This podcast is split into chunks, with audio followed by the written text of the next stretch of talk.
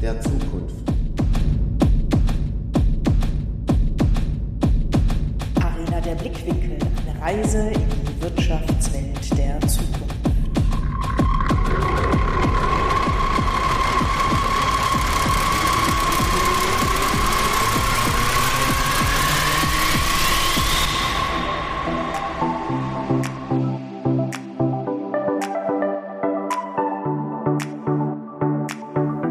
dem Podcast gehen wir auf eine Reise und navigieren durch die Wirtschaftswelt der Zukunft.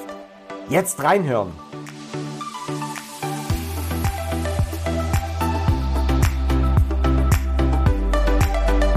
Hier wird geredet und das gleich doppelt. Im zweiwöchentlichen Rhythmus unterhalten wir uns mit Persönlichkeiten aus Wirtschaft, Gesellschaft und Politik. Wir finden praxisbezogene Antworten auf Herausforderungen, die jeden von uns begegnen könnten. Und so vielfältig wie unsere Gäste sind auch die Themen heute. Heute wird's richtig heiß. Wir hören nämlich heute, was Heidelberger Druckmaschinen ja, mit einer Stadtplanung zu tun hat. Und da heute ganz prominent der CFO von Heidelberg, lieber Markus Antonius Wassenberg. Ja, ich freue mich, mit euch zu diskutieren darüber, wie man so eine Firma umbaut, wie man sozusagen das Wirtschaften der Zukunft zum einen mit einer Firma organisiert, aber zum anderen auch mit einer Gesellschaft. Seid gespannt. Und neugierig, wir freuen uns auf euch.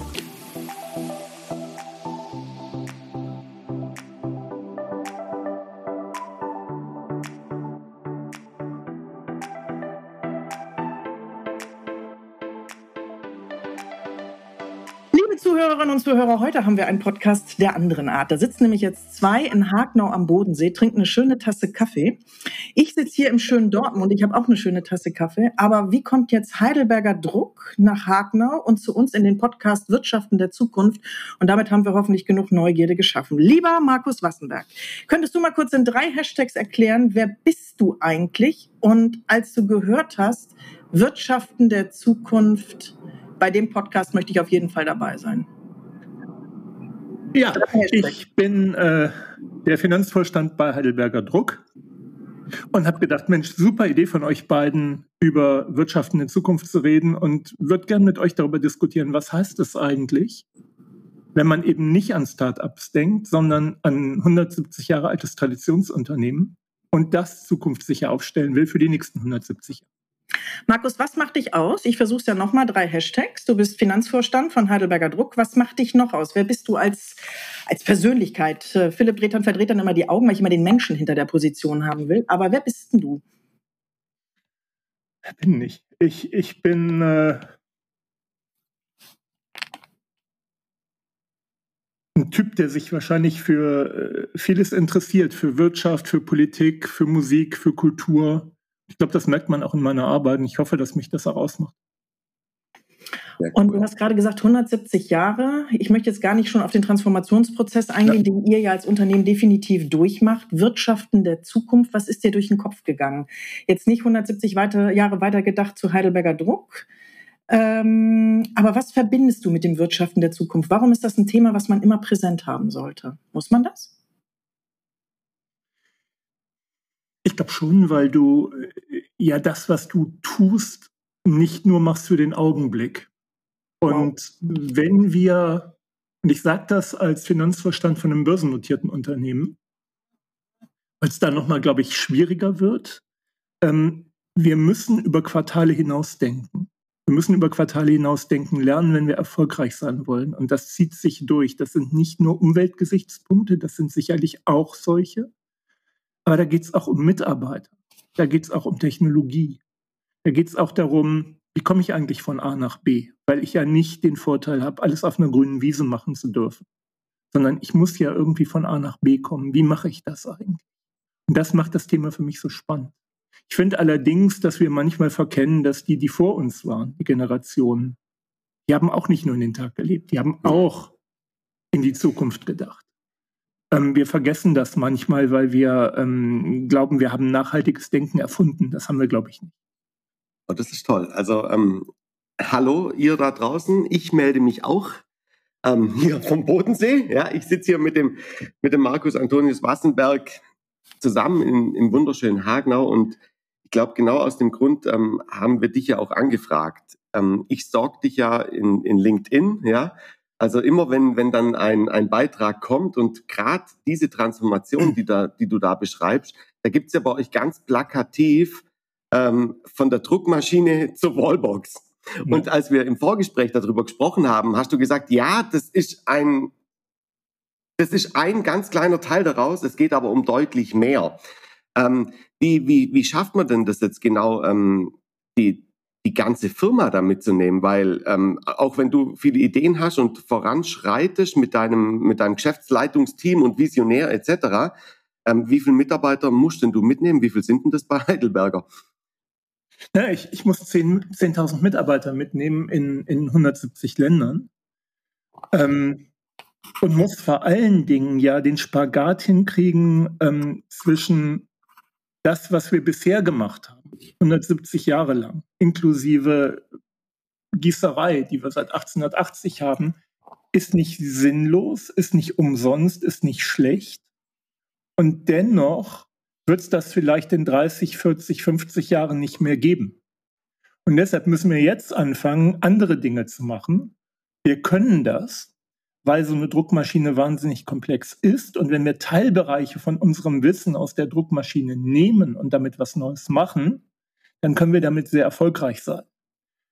Das ist aber wirklich eine Gratwanderung, weil man eben zum einen neue Menschen für die Firma begeistern muss, zum anderen aber die Alten oder den Alten nicht von Kopf stoßen darf. Und ähm, man muss auch natürlich einen Betriebsrat mitnehmen, man muss auch eine Gewerkschaft mitnehmen, weil auch das ja wichtig ist, um so ein Unternehmen nicht zu zerreißen. Und das Ganze passiert ja nicht im luftleeren Raum, sondern wir merken ja oder wir haben in den letzten zehn Jahren gemerkt im Unternehmen, dass es eben mit dem Druck nicht mehr so toll ist wie früher. Früher hast du buchstäblich Geld gedruckt. Mhm. Das ist seit zehn Jahren vorbei. Und die Branche ist in einem Konsolidierungsprozess. Wir hatten auch mal 20.000 Mitarbeiter. Also mit anderen Worten, wir haben schon gemerkt, da passiert was im Markt. Ne? Da kommt immer mehr Internet, Digitalisierung, immer weniger äh, Broschüren werden gedruckt. Und, und dementsprechend gibt es auch immer weniger Druckereien, dementsprechend brauchst du immer weniger Druckmaschinen. Außerdem werden die auch immer besser. Mit anderen Worten, eine Druckmaschine ersetzt dann zwei, die da draußen waren. Also muss man sich überlegen, was, was macht man denn jetzt und wie kriegt man das alles zusammen hin? Und, und das ist natürlich, sagen wir mal, Nachhaltigkeit per Excellence. Ne? Und da kommt dann natürlich auch noch das Thema Umwelt rein und so weiter. Klar. Aber mir, mir ging es eigentlich nicht nur um Umwelt, sondern wirklich um die Frage, wir, wir heißen ja tatsächlich wie ein Ort oder wie eine Stadt. Und, und das, das ist mir zum Beispiel besonders wichtig. Ich meine, stellt euch mal vor, ihr arbeitet in einem Unternehmen, das so heißt wie die Stadt, in der ihr lebt. Und daraus erwächst ja eine Verpflichtung. Ja? Wir haben, Heidelberg ist ja äh, unique in einem bestimmten äh, äh, oder in mehreren bestimmten Punkten. Einer ist, es gibt zwei Unternehmen, die führen den Stadtnamen quasi in der Firma, nämlich Heidelberger Zement und Heidelberger Druckmaschinen. Mhm. Heidelberger Zement ist ein Unternehmen, das vom Geschäftszweck her schon komplett in der Welt verdrahtet ist. Die haben eigentlich in Heidelberg fast nur eine Verwaltung. Wir hingegen haben in Heidelberg eine Produktion. Das heißt, wir sind für die Region total wichtig. Und wenn wir über Nachhaltigkeit reden, ist das eben auch wichtig zu sagen, wie sichere ich denn diese Bedeutung ein, für ein, äh, eines Unternehmens auch für eine Stadt, für eine Region. Ne? Und, und das alles sind, glaube ich, die Punkte, die wir, die wir heute mal aufgreifen. Oh, wow. Und das ist, ja. und da haben wir, genau, wie viel Zeit haben wir mit dir, aber liebe Gäste, ja. Zeit hier auf uns zuzuhören? Weil, ich sag mal, wir beschreiben unseren Podcast ja auch so ein bisschen die Arena der Blickwinkel, eben von den unterschiedlichsten Seiten auf das Thema Wirtschaften der Zukunft zu blicken. Der ehrbare Kaufmann, der schwingt da auch jedes Mal mit und den hast du gerade, finde ich, unterschwellig wunderbar schon mit aufgegriffen. Die Frage ist, ist der Schlüssel die Kommunikation? Du hast gesagt, du hast 10.000 Mitarbeiterinnen und Mitarbeitern ähm, unter deinen Fittichen. Ihr seid in 170 Ländern vertreten. Was ist die größte Herausforderung? Wie schafft ihr es, die, die Menschen mitzunehmen und zu sagen, hey, ja, hier passiert was, aber ihr seid nicht nur Teil eines Ganzen, sondern ihr, oh, jetzt manch einer kann es nicht mehr hören, gestaltet das auch mit. Kannst du da so ein bisschen Blick hinter die Kulissen oder vielleicht unseren Zuhörerinnen und Zuhörern auch, ja, etwas mit zum, äh, mit den Augen stehlen, mit auf den Weg geben? Weil klar, uns hören Startups wie KMUs zu, uns gehören, ähm, uns gehören, das wäre schön, aber uns hören auch äh, Konzerne zu. Gibt es da was, wo du sagst, Mensch, äh, mit den ersten Schritten sind wir angegangen und dann nachher ist es die eigene DNA, die einen nach vorne bringt. Aber was ist die größte Herausforderung, die Menschen, und du hast den Betriebsrat angesprochen, klar, das ist der größte Multiplikator, Komma, aber da stecken ja ganz viele andere noch hinter. Ähm, in der Tat, glaube ich, hast du recht, wenn du sagst, Kommunikation ist das Allerwichtigste. Und die größte Herausforderung ist natürlich, kommuniziere das alles mal ohne Betriebsversammlungen, ohne die Möglichkeit zu reisen in der Pandemie. Geil. Das ja. war eigentlich oder das ist nach wie vor das, was wir am deutlichsten merken, dass wir bisher noch nicht mal, also ich habe, ich bin jetzt fast drei Jahre im Unternehmen. Im September werden es drei Jahre. Ich habe eine einzige Live-Betriebsversammlung mitgemacht. Ich habe eine einzige Geschäftsreise gemacht. Bin überhaupt noch nicht vor Ort gewesen, noch nicht mal in allen Betriebsstätten in Deutschland. Und die größte Herausforderung ist in der Tat, erklär das mal. Was ist das Bild, was du verwendest? Ich habe ein einfaches Bild. Ich habe es aber unter uns noch nie gebraucht, ähm, weil ich einfach die Gelegenheit noch nicht hatte. Mein Bild ist nämlich, wenn wir schon eine Stadt im Namen haben, dann denken wir doch mal daran, wir bauen eine Stadt. Wir sind eine Stadt. Wir sind genauso alt wie eine Stadt. Und was macht denn eine Stadt? Eine Stadt hat eine Altstadt, eine Stadt hat eine Neustadt und baut immer wieder Dinge an das Stadtgebiet ran. Ja, bringt Industrie rein, pflegt aber trotzdem auch die alten Gebäude, die holt Kultur, vielleicht die Kultur, ja. ja, den Tourismus und trotzdem ist es immer dieselbe Stadt. Und das ist das, was wir auch tun. Ja, wir, wir haben eine Druckmaschine, wir haben jetzt, Philipp hat es gesagt, so eine Wallbox, ja, da haben wir 20 Prozent und mehr Marktanteil schon in Deutschland, wo wir eben Elektroautos aufladen. Das haben wir dran gebaut, ja, das haben wir aus der Druckmaschine rausgeholt, haben es dran gebaut und dieses Dranbauen war nicht unkompliziert. Ja, es war überhaupt nicht unkompliziert. Es ist auch noch nicht unkompliziert. Weil jetzt sagt natürlich der eine, ja, aber Moment mal, das ist eine Technologie, die kommt aus der Druckmaschine, ihr verdankt uns alles. Der andere sagt, ja, Moment mal, jetzt lasst uns mal in Ruhe, wenn wir euch hier retten sollen, dann ja. lasst uns mal arbeiten, ja.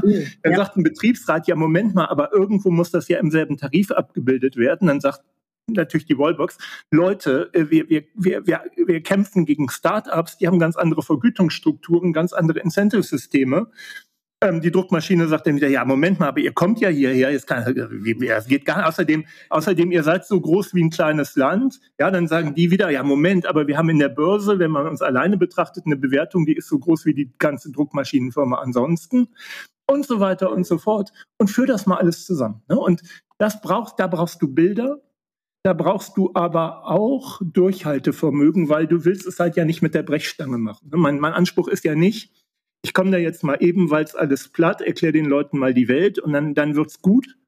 Sondern mein, mein Anspruch ist zu sagen, wenn das hier Erfolg haben will, Klammern nachhaltiges Wirtschaften, dann geht das nur darüber, dass wir miteinander reden. Dann geht das nur wie in der Familie darüber, dass wir uns klar werden, dass wir Generationen sind, die unterschiedlich denken, dass wir aber trotzdem Platz haben in einem Haus. Ich meine, ich bin ja gerade bei, bei Philipp und da sieht man das. Ähm, und das gibt es eben auch. Und ähm, man, man muss auf der anderen Seite eben. wie hast du das hinbekommen auf dem digitalen Wege? Ne? Du sagst, du bist gar nicht viel unterwegs gewesen. Die, das Wort mögen wir eigentlich gar nicht mehr hören und auch nutzen. Ich spreche es trotzdem nochmal aus. Die Pandemie hat uns ja zum Umdenken äh, äh und digital werden gezwungen, mehr oder weniger. Wie hast du es geschafft, deine Mannschaft hinter dich zu kriegen? Hast du es geschafft? Ich schaffe es immer mehr, würde ich sagen. Also es ist, ähm, es ist einfach ein großer Prozess. Es war ein ganz wichtiger Punkt. Äh, äh, ich, ich muss einen Schritt zurückgehen. Wir sind da ehrlich gesagt wahrscheinlich wie viele Traditionsunternehmen in der Position gewesen, dass uns die Pandemie kräftig in den Hintern getreten hat mhm. und uns gezwungen hat, über Dinge anders nachzudenken ich, ich war ja früher hier am Bodensee bei Rolls-Royce und muss sagen, wir waren in vielen Dingen viel, viel weiter mit mobilem Arbeiten ja. und so weiter. Ähm, da waren wir damals auch Pioniere. Ähm, äh, wir haben in Heidelberg lernen müssen. Wir haben viel, viel in sehr kurzer Zeit lernen müssen und haben es dann aber gut hingekriegt.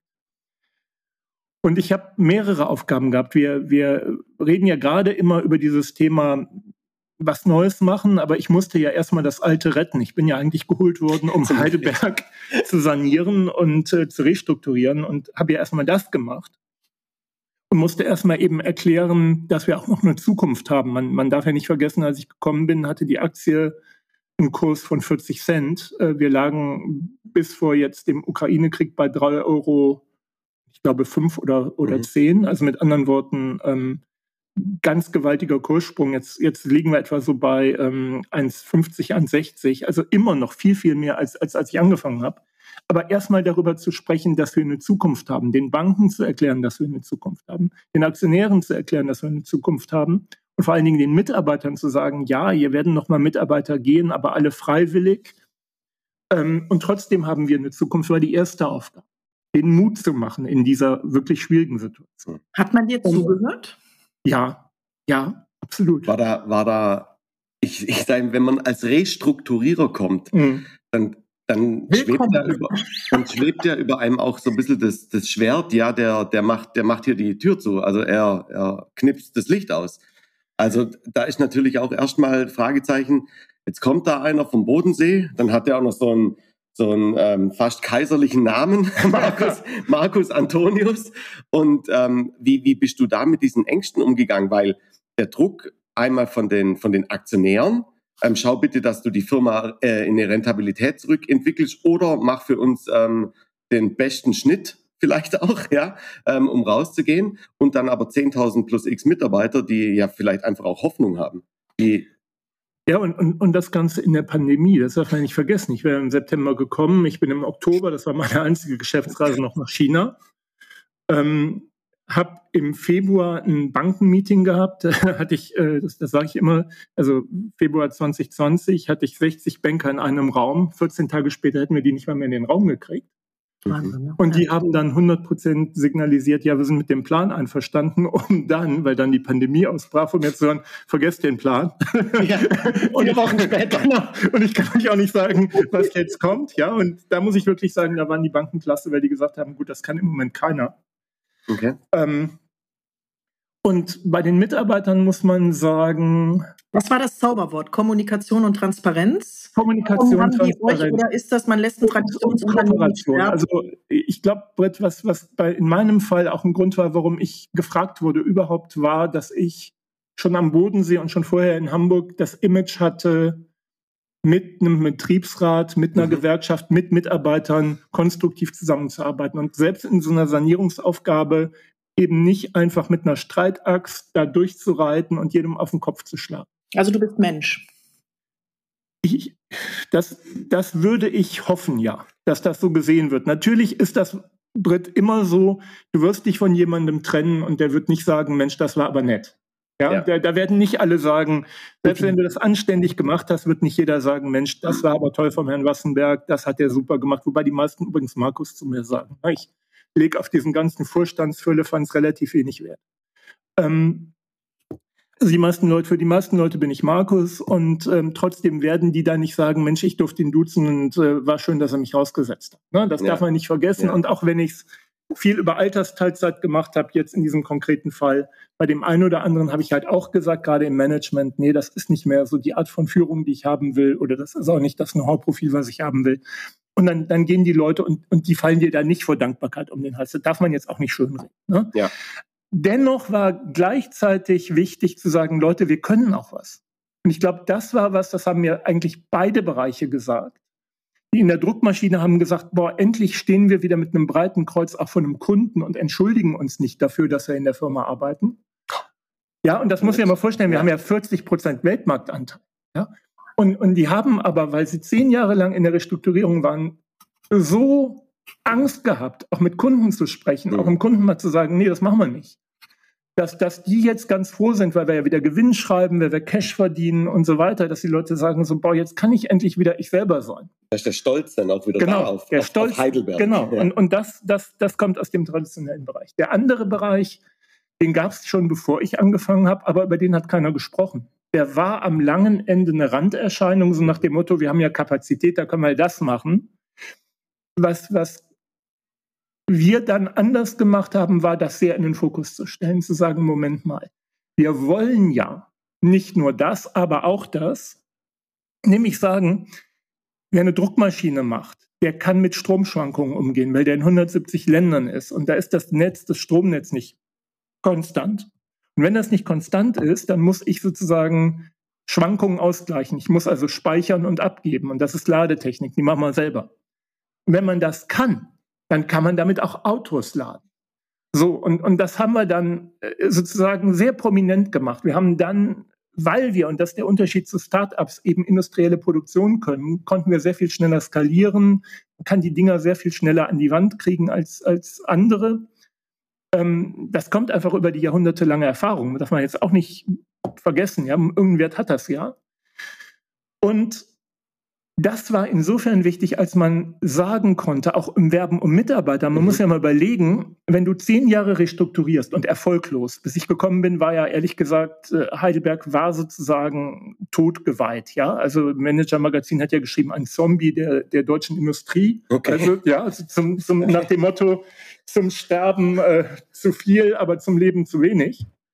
Jetzt leben wir wieder ganz gut, aber das merkst du ja bei Mitarbeitern. Wenn wir über mhm. Nachhaltigkeit reden, dann geht es ja eben darum, ich weiß natürlich, dass junge Menschen nicht nur bei einem Arbeitgeber bleiben wollen, die wollen sich alle verändern.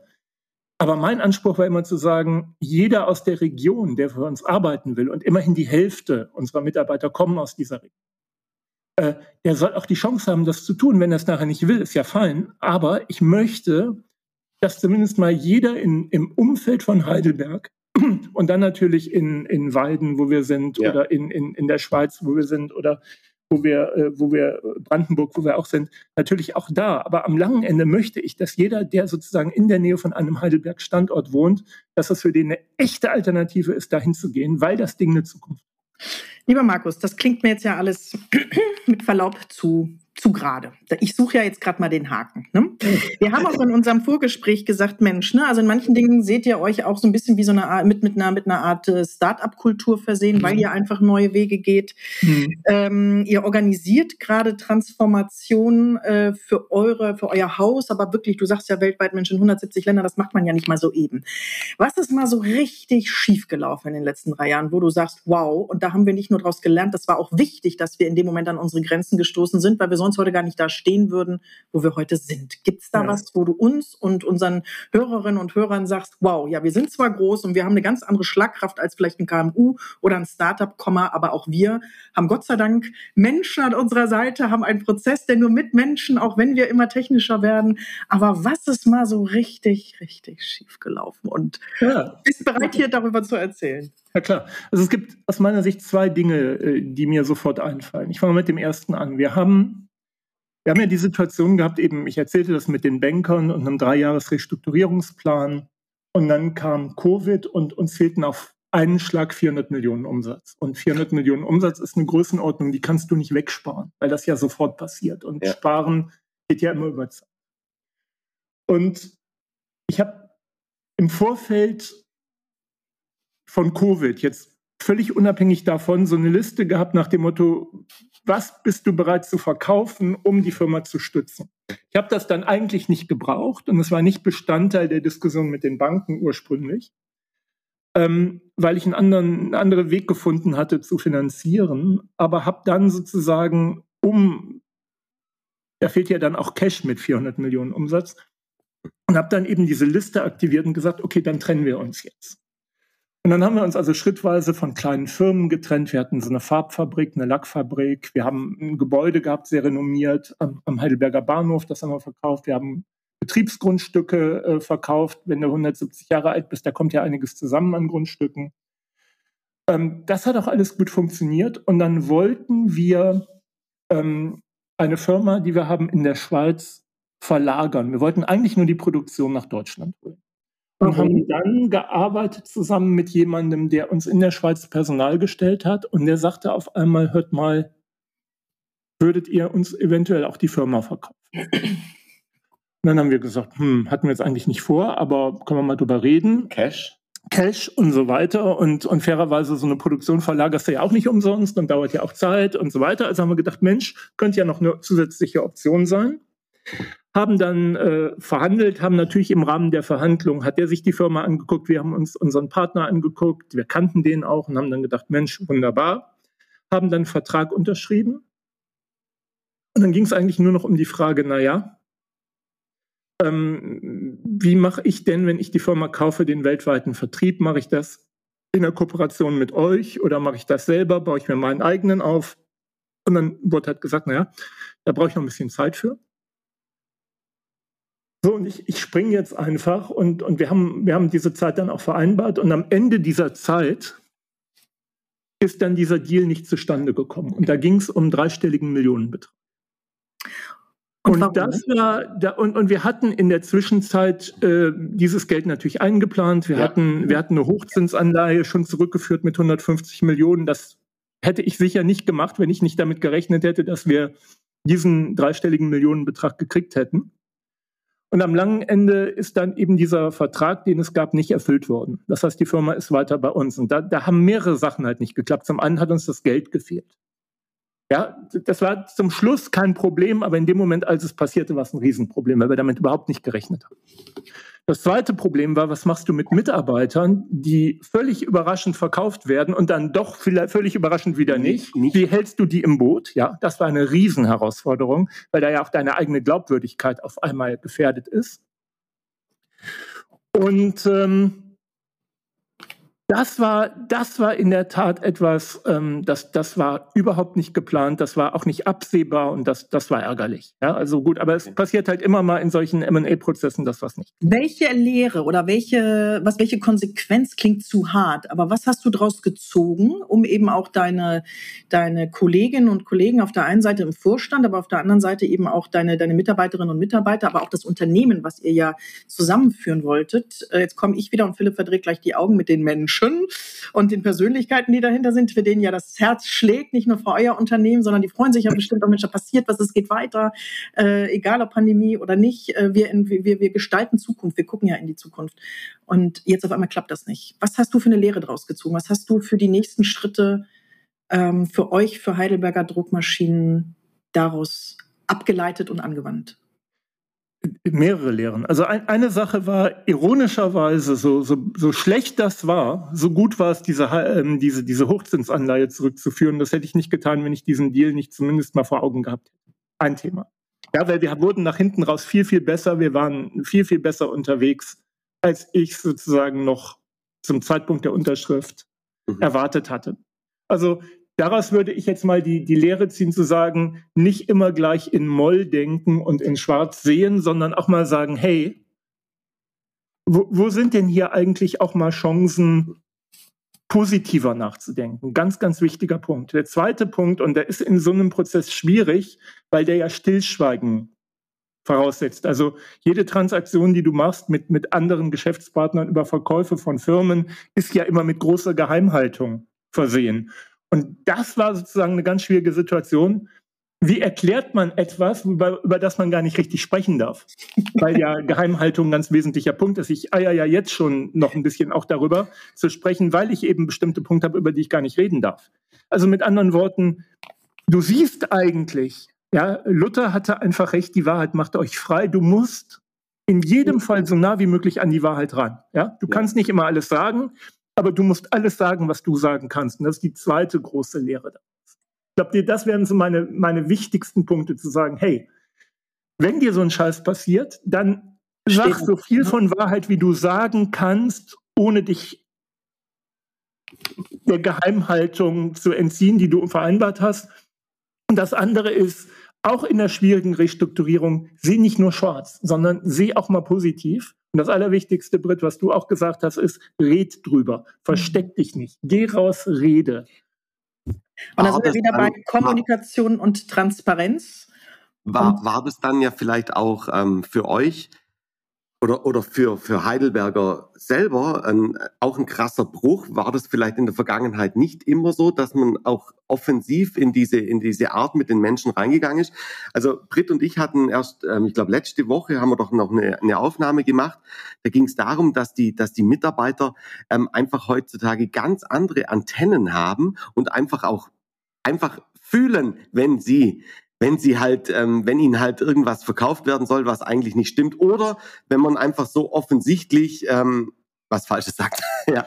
Ich, ich glaube, da kommen viele Sachen zusammen. Also ich, ich würde jetzt bei mir sagen, das hat bei mir nichts damit zu tun, wie die, wie die Mitarbeiter heute reagieren, sondern das ist einfach ein Menschenbild. Ja, Britt hat das ja schon gesagt. Ähm, ich, ich will einfach Menschen nicht anlügen. Ich will es einfach nicht. Ja, kann ich natürlich manchmal, äh, könnte ich leicht, aber will ich nicht. Sondern ich versuche in allem, was ich tue, so nah an der Wahrheit zu bleiben, wie ich nur irgendwie kann, ohne Geheimhaltung, die in meinem Job immer irgendwo dazu gehört, zu verletzen. So. Ich glaube aber zweitens, Philipp, dass du recht hast. Mitarbeiter sind zunächst mal in einer ganz anderen Position als noch vor, keine Ahnung, 20 Jahren. Ja, ähm, ich erzähle immer meinen heutigen Mitarbeitern, ich war mit 1000 Mann in einem Hörsaal. Ja, und die gucken mich an wie ein Auto, weil die sind heute mit 1000 Mann in einer Uni. Ja, ich war mit 1000 Mann in einem Hörsaal. Ja, als ich angefangen habe in Bochum, waren wir fast 1000 Mann in einem Hörsaal und wir waren eine halbe Stunde vor Vorlesungsbeginn da, damit wir überhaupt sitzen konnten. Mehr. Ja, das, das, das glaubt ja heute keiner mehr. Und du hast da in diesem scheiß Hörsaal gesessen und hast gedacht, das ist deine Konkurrenz. Und das macht was mit dir. Cool, ja. Ja, das macht was mit dir. Heute ist das was ganz anderes. Heute sagen Mitarbeiter, wo gehe ich denn hin? Welche mhm. Firma kommt denn für mich in Frage? Ich war damals froh, dass ich einen Job gekriegt habe. Mhm. Ja, das ist eine ganz andere Denke und die macht dich im Kopf freier. Also ich glaube, dass die Mitarbeiter heute viel, viel freier sind als die Mitarbeiter noch, sagen wir mal, in den 90er Jahren, als ich angefangen habe. Und, und damit geht einher, dass die ganz andere Dinge einfordern. Jetzt passt das ganz gut mit meinem Weltbild zusammen, aber wenn das nicht mit meinem Weltbild zusammenpassen würde, müsste ich mich gewaltig umstellen. Und das in der Tat ist was, was wir bei Heidelberg, und das ist ja das Zweite, was mir einfällt, Britt, noch nicht ganz so gut hingekriegt haben, weil wir, dadurch, dass wir halt seit der Finanzmarktkrise in der Restrukturierung waren, natürlich auch nicht viel gemacht haben mit den Führungskräften. Mhm. Ja, es war kein Geld da, es war kein Geld für Weiterbildung da. Es war jetzt auch nicht so, dass man in so einer Restrukturierung permanent neue Talente reingeholt hat, sondern im Gegenteil, wer da neu reinkam, war der Erste, der wieder raus war, weil man natürlich versucht hat, über Sozialpläne auch die alten Mitarbeiter zu schützen und zu halten. Das ist ja auch verständlich. Heißt aber, man hat eine Führungskultur aus den 90er Jahren eingefroren. Mitge mitgezogen. Mitgezogen, eingefroren und, und jetzt kommt eben so ein Wassenberg, jetzt kommt eine Elektromobilität, jetzt kommt eine Startup-Kultur und jetzt kratzt natürlich auch irgendwo im Gebälk. Und das zieht sich quer durchs Unternehmen. Das ist nicht nur in den Führungskräften, sondern das natürlich auch mit einem Betriebsrat, der ja auch nichts anderes ist als der Querschnitt der, ähm, der, der, der Belegschaft. Ja. Und der repräsentiert auch deren Interessen. Und auch das, ich sage jetzt nicht, der Betriebsrat ist altmodisch, das will ich damit gar nicht sagen. Ich will nur sagen, auch der hat einen repräsentativen Querschnitt von all dem in den eigenen Reihen. Und auch der ist eine politische Vereinbarung und auch der muss alles zusammenhalten. Und das ist, glaube ich, jetzt eine der großen Herausforderungen, die wir haben, diese Führungskultur aufzubrechen, zu sagen, so, jetzt haben wir, und, und, und, und das ist ja jetzt auch wieder ironisch, ne? wir haben jetzt sozusagen äh, im Vorstand Leute, die, die vielleicht ganz anders sind, wir, wir holen jetzt Leute von außen und zum Glück durch die Wallbox, durch den wirtschaftlichen Erfolg, holen wir wieder Leute von außen, die anders ticken. Und wir dürfen aber trotzdem die, die schon da sind, nicht entfremden, sondern wir müssen jetzt die weiterentwickeln, trainieren. Und die müssen jetzt, ehrlich gesagt, in einer ganz kurzen Zeit 20, 30 Jahre aufholen. Ja, verrückt. Ja, das ist ganz verrückt. Lieber und, Markus, ich merke ja. gerade, mich nicht kribbelt gerade, aber ich glaube, Philipp, im Podcast, den müssen wir demnächst fünf Stunden. Also ich glaube, Markus, wird das Podium füllen, weil ich habe gerade so eine Explosion von Fragen in meinem Kopf, ja. wo ich mir sage, es mhm. zahlt alles ein. Nämlich ehrbarer Kaufmann ist etwas, was immer, wenn es um das Wirtschaften der Zukunft geht, mitschwingt. Du hast viele, viele Aspekte meiner Meinung nach in diesem Bereich auch angesprochen. Was macht für dich ein ehrbarer Kaufmann aus? Und jetzt kommt die freche Frage hinterher, bist du einer? Ich glaube, den ehrbaren Kaufmann macht aus, dass er bei allem Wirtschaften, und äh, wir, das darf man ja nicht vergessen, dass das, das, was wir tun wollen, wirtschaftlichen Erfolg bedeutet, dass er darüber Tugend, Recht und Pflicht nicht vergisst. Ja, große Worte. Aber ich glaube, darum geht's. Darum geht's am langen Ende. Und alles andere erwächst daraus. Wir nennen das heute Neudeutsch Compliance. Das ist aber ehrlich gesagt auch nichts anderes als das, was man früher schon gemacht hat, hoffentlich. Nämlich zu sagen, hey, gibt bestimmte Mindeststandards, die möchte ich einhalten. Und wenn ich das nicht tue, dann finde ich mich am nächsten Tag in der Zeitung. Das ist uncool. Ja, will ich nicht. Und insofern ist das was, was mich schon sehr leitet.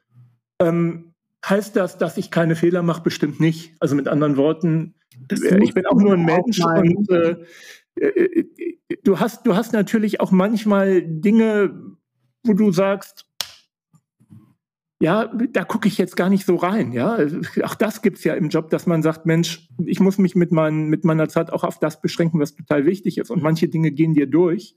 Und nachher denkst du, Mensch, wie konnte mir das denn durchgehen? Weil du hast gar nicht so richtig hingeguckt. Also mit anderen Worten, heißt das, dass ich ohne Fehler bin? Bestimmt nicht. Ne? Aber äh, leitet mich das absolut. Und bist du ein ehrbarer Kaufmann? Ja, sagte ich ja gerade. Also bin ich ein ehrbarer Kaufmann? Ja, in dem Sinne, dass mich das leitet. Heißt das, dass ich nie Fehler mache? Bestimmt auch nicht, ne? Nee, cool.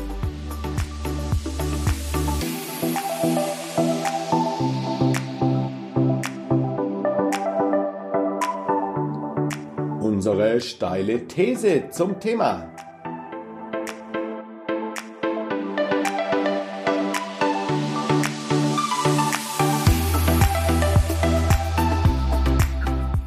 Zwar, ich habe tatsächlich, ähm, tatsächlich was gefunden und zwar auf finanzen.net.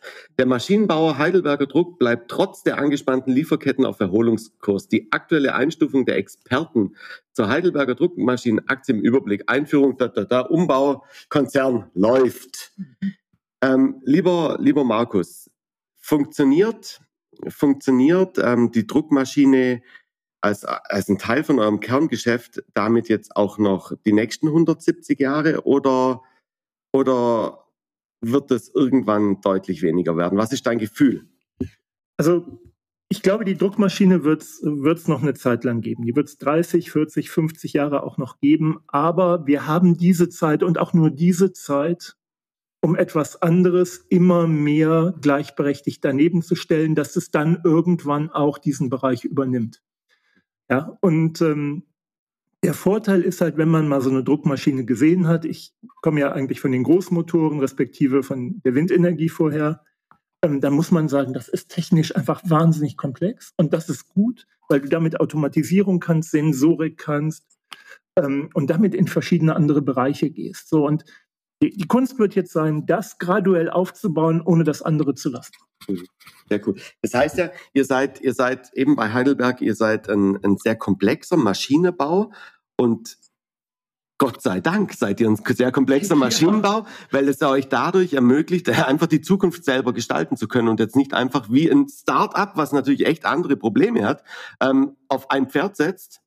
ja, nur wenn das ähm, never feed a dead horse, ja, ähm, wenn das äh, abgehalftert ist, dann war's das. Also Du, ich glaube sogar, der, der, der Punkt, den du machst, der ist, ein, das ist noch in einer anderen Dimension wichtig, weil es ist leichter, einen Teilbereich aus dem zu nehmen, den du schon kannst, für deine eigene DNA, als etwas komplett Neues anzudocken.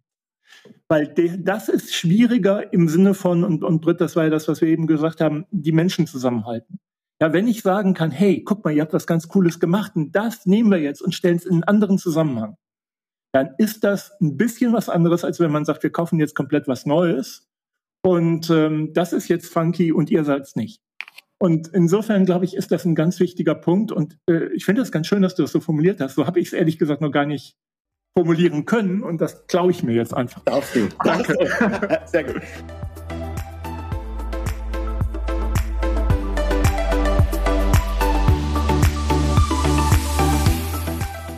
Und jetzt wird's persönlich.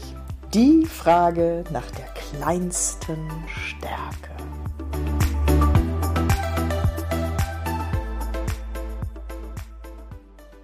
Ich glaube, meine kleinste Stärke ist, dass ich beim Reden denke. Okay, mach's bitte an einem Beispiel. Unsere Hörer und Hörerinnen da draußen, die wollen, die wollen ein, ein Beispiel. Eine Geschichte. Ich will eine Geschichte. Ja, ähm, es gibt ja, es gibt ja Menschen und, und ich kenne so Menschen in meinem Leben, die haben ein Problem und die gehen mit dem Problem nach Hause, reden kein Wort und kommen irgendwann morgens aus der Tür und haben das Problem gelöst, weil sie das durchdacht haben. Mhm. Ich bewundere das. Das kann ich höchstens beim Schach. Das kann ich aber nicht im richtigen Leben. Ich bin ein Mensch, der in der Diskussion für sich selber Gedanken entwickelt und dafür einen Gegenpart braucht. Und das Dumme ist, nicht jeder Gegenpart kann damit umgehen. Und ich kapiere das manchmal nicht. Ja, das heißt, ich gehe halt manchmal hin und, und, und frage dann einfach einen, einen, einen, einen Mitarbeiter und sage, hör mal, was haben wir gerade da eigentlich gesehen? Ja, was haben wir da gesehen? Haben wir nicht das und das und das gesehen? Und der sitzt neben mir und denkt, ich ziehe jetzt über einen Kollegen äh, ja, her, was ich aber gar nicht tue, sondern ich versuche einfach ein Verhalten zu reflektieren. Und das hat mich sehr oft in meiner Karriere, um, äh, ehrlich gesagt, in Schwierigkeiten gebracht. Ein Thema und das zweite ist natürlich, mache ich das auch mit Situationen. Und ich habe das beispielsweise mal gemacht ähm, in Köln bei einem ähm, bei einer Sportfirma, die ich, die ich mitgeleitet habe. Und als ich gegangen bin, hat der eine oder andere Mitarbeiter gesagt, Markus, das war super und wir haben von dir unendlich viel gelernt, aber manchmal hätten wir uns gewünscht, wir hätten nicht so viel Informationen gehabt. Entschuldigung, ich kann gerade nicht mehr, das ist ja sehr genial. Ach, Markus. Ja, und, und, ähm, und, und diese Balance ja, herzustellen, die ist manchmal für mich schwer, weil ja ich ja davon ausgehe, dass in meinem Umfeld sozusagen, ich vertraue denen ja, sonst wären die ja nicht in meinem Umfeld. Ja. Aber die denken natürlich irgendwie, sag mal, wenn der jetzt so redet, redet der auch so über mich, ja.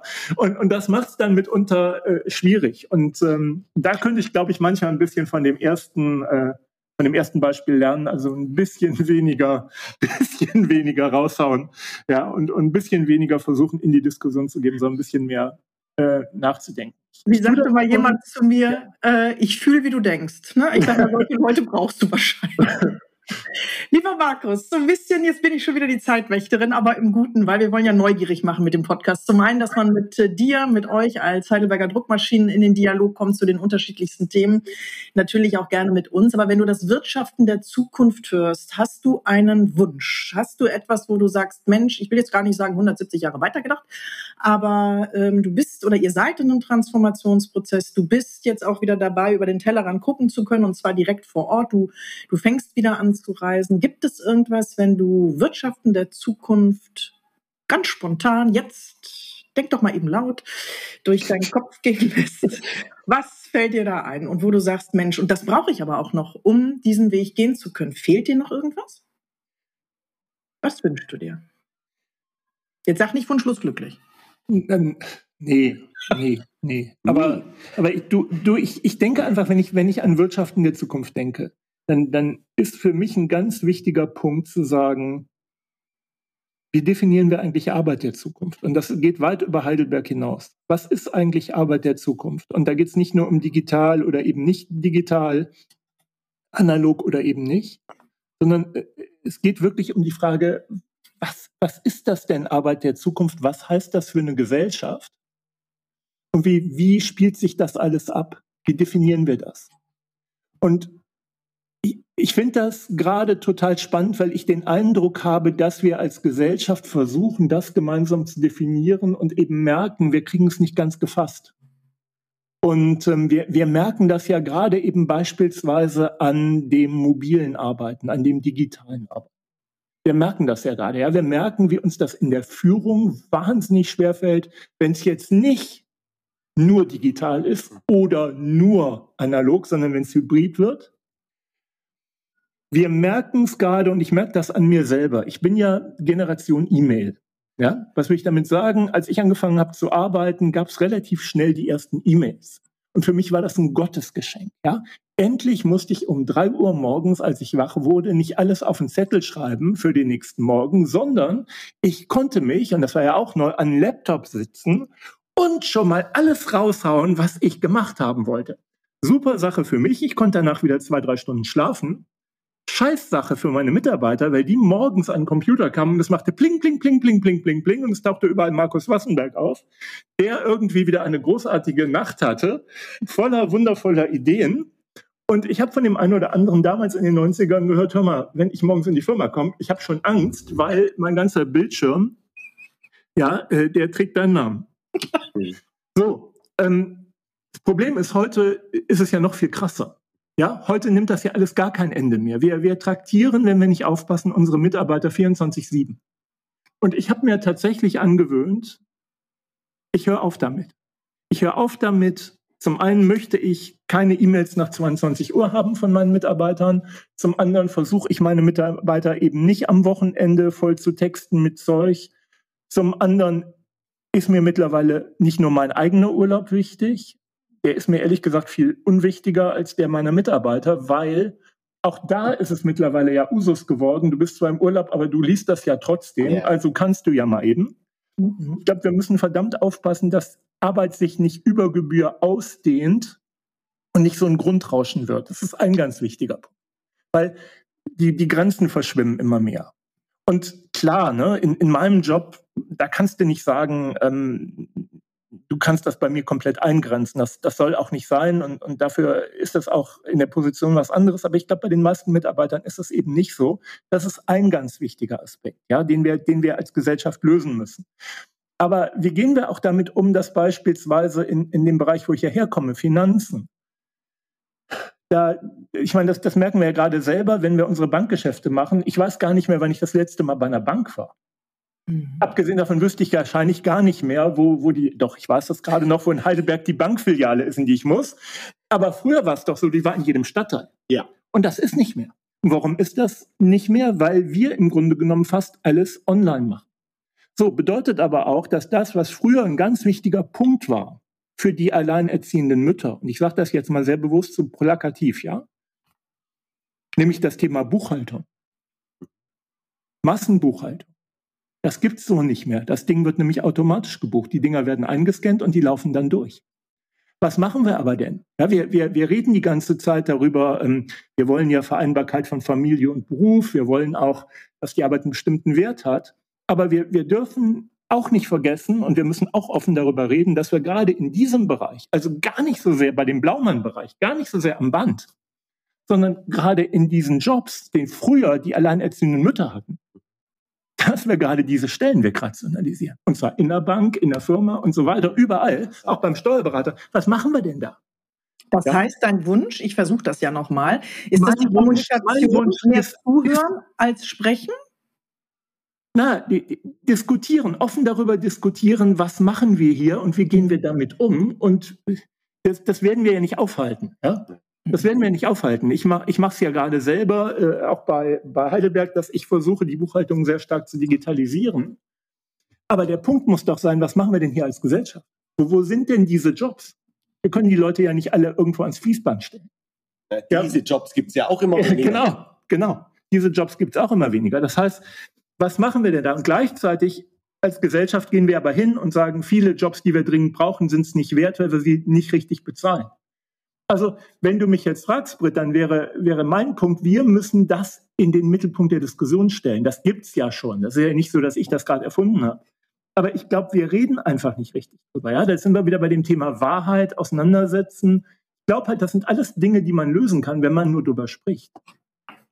Und da sind wir wieder bei meinem Lieblingswort der Kommunikation, bei der Philipp immer und das Mensch, Mensch nicht nur sein, sondern den Menschen erkennen und mitnehmen. Äh, zuhören ist schwieriger als reden. Du stellst mich da, du stellst mich da, als sei ich hier der, der, der Turbokapitalist, ja, der, der, der, der, der, ich, äh, Lord Voldemort oder so, ja. ähm, dem, dem ist definitiv nicht so, weil wir beide ja wissen, wie wichtig Kommunikation ist und ganz am Ende geht es ja auch nur mit Menschen und ähm, jetzt sind wir ja wirklich auch am, am Ende unsere, unseres Podcasts angekommen und ich bin, ich bin total baff, weil ähm, ich könnte dir, Markus, ewig zuhören, wirklich ewig zuhören, weil da ist so viel, da ist so viel Power drin, ja, und ich kenne das auch, wenn man redet und während dem Reden schon in die andere Richtung denkt und auf einmal völlig verwirrtes Zeug redet und die gucken dich an und sagen, hä? Schwäbische Gegenfrage, hä?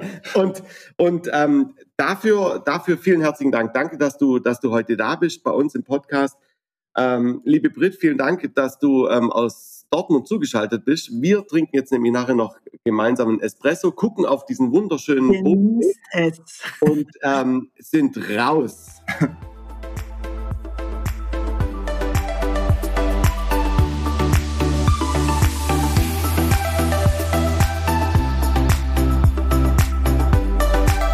Sie hörten den Podcast mit Markus Wassenberg, CFO von Heidelberger Druckmaschinen. Und einfach, ich nenne noch drei Zahlen. 40 Prozent Weltmarktanteil, 10.000 Mitarbeiter in 170 Ländern, wie da Arbeiten und Wirtschaften der Zukunft gelingt. Ein cooler Podcast geht heute zu Ende. Danke für eure Aufmerksamkeit. Abonniert uns gerne und ihr findet uns auf allen einschlägigen Kanälen. Sucht einfach nach Wirtschaften der Zukunft. Eure Anregungen und Kommentare sind wirklich herzlich willkommen. Wir hören uns in zwei Wochen wieder.